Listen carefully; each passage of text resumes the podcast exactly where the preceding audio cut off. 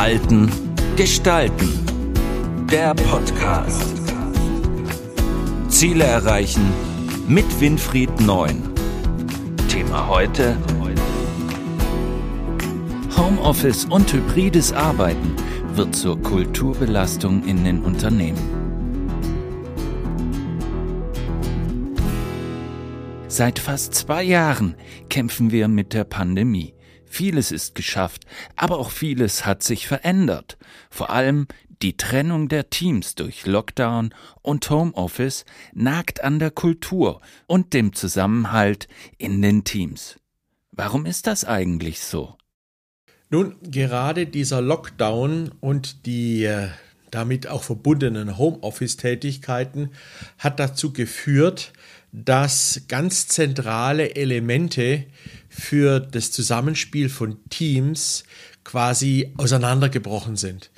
Das wurde wieder durch eine erst vor kürzlich ähm, veröffentlichte Studie wurde das bestätigt, nämlich dass in einem Team die Interaktion der Menschen und damit das empathische Erkennen des anderen und die Art, wie er auf mich wirkt. Also ist jetzt ein netter Kerl, ist lieb, ist freundlich, zuvorkommt oder vielleicht auch aggressiv, eher ablehnen. Das sind Dinge, die wesentlich wichtiger sind für unser Gehirn, für die Bewertung von bestimmten Dingen, als die tatsächliche inhaltliche Auseinandersetzung innerhalb eines Teams. Und gerade dieses empathische Aufeinanderwirken, also dieses rechtshernige Erkennen von Bildern, Schematas, das ist im Rahmen dieser Homeoffice und der Pandemie gewaltig zerstört worden. Man hat das Gefühl, man ist allein, isoliert, aber nicht nur, weil man zu Hause sitzt, sondern auch geistig, inhaltlich, da dieser empathische Austausch, dieser Austausch von Emotionen de facto nicht mehr stattfinden kann.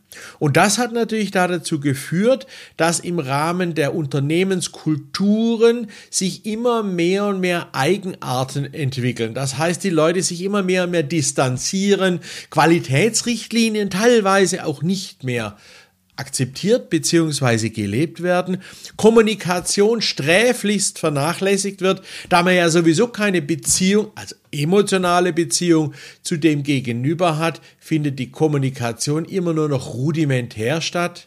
Viele, sei es Webex, Zoom oder sonstige Sessions, werden unprofessionell realisiert, indem zum Beispiel nicht am Anfang einer derartigen Veranstaltung die Emotionalität stärker geweckt wird, zum Beispiel über Gefühlsmonsterkarten oder Darstellungen, wo einfach eine Interpretation des aktuellen Gefühlszustands von allen Teilnehmern abverlangt wird. All das sind Dinge, die das noch verstärken, aber grundsätzlich haben die Sozialpsychologen erkannt, dass, und es wurde jetzt auch wieder bestätigt, dass der Zusammenhalt eines Teams natürlich nur über eine emotionale Komponente erfolgt. Ist diese geschwächt, führt das letztendlich dazu, dass wir einfach, ja, nicht mehr die kulturellen Gleichschaltungen in Anführungsstriche haben, wie sie vielleicht notwendig wären. Welche Auswirkungen hat das Homeoffice auf jeden Einzelnen und insbesondere auf die Teamarbeit? Nun, die Auswirkungen des Homeoffice lassen sich ganz vielfältig erkennen. Also für den Einzelnen ist es ein extremer Anstieg in der Selbstbestimmtheit. Für viele ist dies aber auch ein Problem, weil sie damit natürlich wesentlich mehr ihre eigenen Ziele und damit die definierte zielbezogene Aufmerksamkeit steigern müssen. Und beides sind extrem wichtige Resilienzfaktoren und man hat inzwischen herausgefunden, dass im Homeoffice dieses Thema zielbezogene Aufmerksamkeit extrem belastet wird. Also man extrem abgelenkt wird durch, sei es Handy oder andere neue E-Mails, die reinkommen, sei es Kinder, sei es Nachbar, egal was es ist. Und viele äh, Sozialpsychologen beziehungsweise Arbeitspsychologen sprechen da heute auch von einem sogenannten Deep Work. Das heißt, es ist wichtig, dass man beginnt, sich derartig auf eine Aufgabe zu konzentrieren, dass man komplett in derselbigen abtaucht und damit jede Art von Beeinflussung, die von außen kommt, äh, abschalten kann. Ich halte Deep Work für eine kritische Thematik, weil Deep Work kann zwar zu einem Flow führen, also man vergisst die Zeit, es entwickelt sich alles ganz zügig, man bekommt die Aufgabe geregelt, aber Deep Work kann auch zu einer Entfremdung führen, weil ich nicht mehr so stark mit mir selbst und der damit verbundenen Selbstwirksamkeit in die Thematik reingehe, sondern quasi durch ein am Anfang zwanghaftes Abschalten mich dazu ja nötige, in der Tiefe zu arbeiten, obwohl es vielleicht im Moment gar nicht meiner Bestimmung entspricht, die eben aufgrund verschiedenster anderer äh, Einflussfaktoren eine andere Art des Verhaltens verlangt. Also Deep Work ist ähm, eine zwiespältige Thematik. Man kann es praktizieren, damit wird quasi die zielbezogene Aufmerksamkeit und die Selbstwirksamkeit gesteigert im Homeoffice. Aber sie ist natürlich auch sehr ermüdend, weil sehr konzentrierend man dort an den Themen dran sitzt. Und sie reduziert ein Stück weit die Selbstbestimmtheit, weil ich aufgrund dieses Ich schotte mich jetzt ab und ich will das jetzt, mich vielleicht zu der einen oder anderen Aufgabe auch zwinge. Für die Teamarbeit ist Homeoffice dahingehend ein Handicap, dass wie schon die zuvor beschriebene empathische Verbindung der Teammitglieder untereinander immer mehr und mehr wegfällt und damit die Führung eine ganz neue Dimension bekommt. Und das ist eigentlich das Hauptthema, worum es geht, wenn ich äh, dieses Abbrechen der empathischen Beziehungen durch Homeoffice oder eben durch den Lockdown äh, verhindern bzw. oder aufbauen will, muss ich als Führungskraft ganz andere Methoden an den Tag legen, ganz anders da mich verhalten. Diese Resilienz betonte Führung ist hier ein ganz entscheidender Erfolgsfaktor. Das haben Studien äh, der KOM GmbH gezeigt, dass wer resilienzorientiert führen gelernt hat, sich wesentlich leichter tut für sich selbst aber auch wesentlich erfolgreicher die Mitarbeiter im Rahmen dieser hybriden Arbeitskultur ähm, führen kann und umsetzen kann. Dabei gilt es vor allem darauf zu achten, dass ich als Führungskraft eine ganz intensive Kommunikation betreibe, die all diese Resilienzfaktoren extremst behandeln, gleichgültig ob es Verstehbarkeit ist oder aber proaktives Coping oder sonstige Punkte. All das sollte und muss die Führungskraft lernen, wie sie diese durch ihren Dialog, durch die Art des Führens äh, aufbauen und umsetzen kann. Auch verbunden damit ist, dass Entscheidungen eben schneller laufen müssten, aber, und jetzt kommt's, durch diese Trennung der Teams ist oftmal eine langsamere Entscheidungsfindung viel besser, weil hier bestimmte Schlüsselfaktoren der Resilienz beachtet werden, unter anderem das Thema Selbstmotivierung, aber auch alle Kohärenzelemente, die dafür sorgen, dass wir Dinge nicht missverstehen und Dinge nicht oberflächlich behandeln und damit Fehlentscheidungen treffen. Also hybrides Arbeiten führt zu einer Verlangsamung von Entscheidungsprozessen und das kann von Vorteil sein, da da Fehlerquoten verhindert werden. Welche kulturellen Aspekte werden durch die hybride Arbeitsweise besonders angegriffen? Nun, durch die hybride Arbeitsweise werden insbesondere in den Unternehmenskulturen folgende Faktoren angegriffen.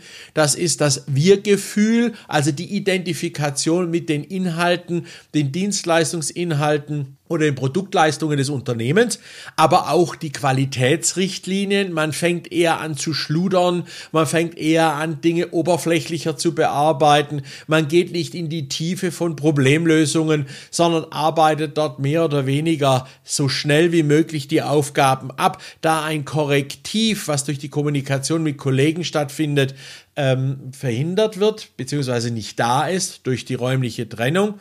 Und was ganz, ganz wichtig ist, was in dieser Art des hybriden Arbeiten leidet, ist eine konfliktlösender Unternehmenskulturansatz.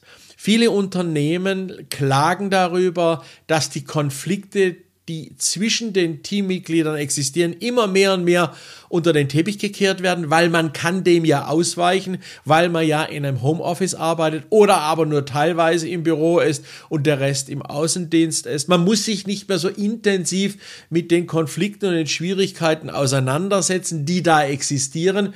Die Folge ist die, dass viele gelernte Konfliktlösungstendenzen hier nicht mehr akzeptiert bzw. realisiert werden. Und das ist natürlich aus Unternehmenskultursicht her sehr, sehr schlecht, weil damit natürlich viele Dinge wie Schuldzuweisungen, Nichtlösen von Aufgaben äh, weiter wachsen und damit die Unternehmen in ihren gesamten Geschwindigkeiten, in ihren gesamten Prozessen langsamer werden.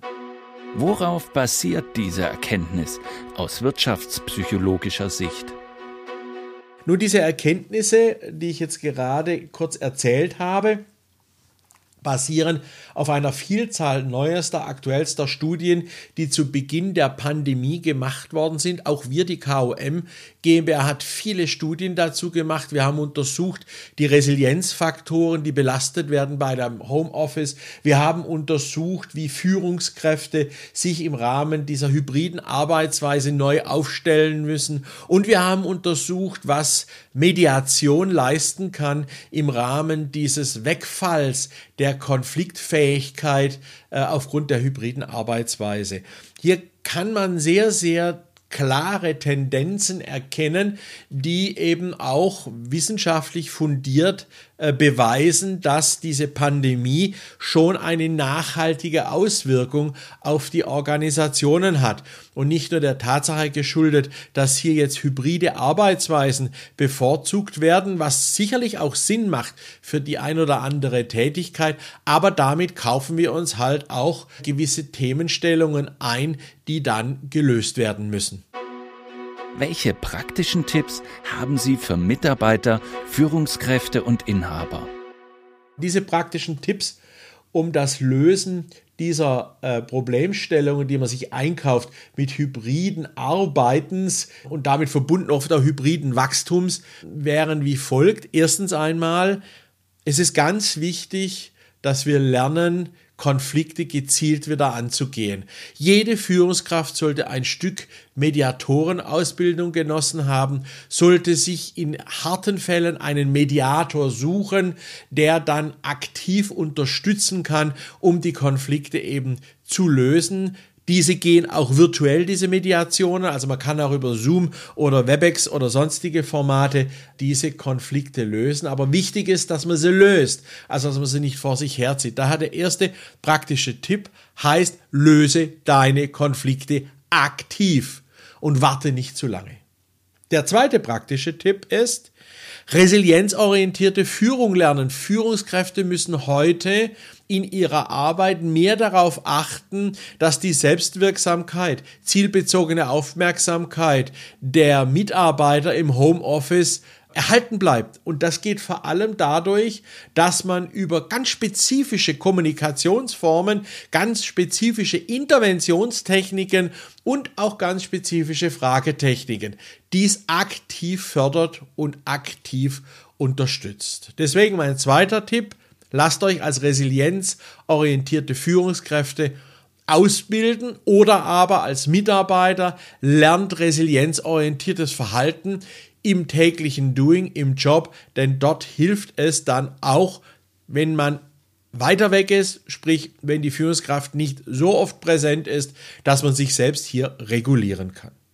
Und der letzte praktische Tipp ist, versucht einfach im Rahmen der hybriden Arbeitsweise durch Rituale und feststehende Termine den Kontakt zu Kollegen konsequent und nachhaltig aufrechtzuerhalten. Versucht ständig Dinge zu diskutieren, beginnt dabei nicht bitte, wenn er das über virtuelle Techniken macht, direkt mit dem Thema, sondern lasst jeden ein Kärtchen raussuchen, zum Beispiel von den Gefühlsmonstern, welche äh, sehr leicht im Internet zu beschaffen sind, äh, wo man ein Kärtchen sich raussucht und dann referiert darüber, warum ich gerade dieses Kärtchen gewählt habe, was dieses Kärtchen für mich bedeutet. Und so öffnet sich jeder ein bisschen in diesen Präsentationen und man kann mehr miteinander wieder auf Tuchfühlung, empathischer Tuchfühlung gehen und stabilisiert damit die Beziehungen.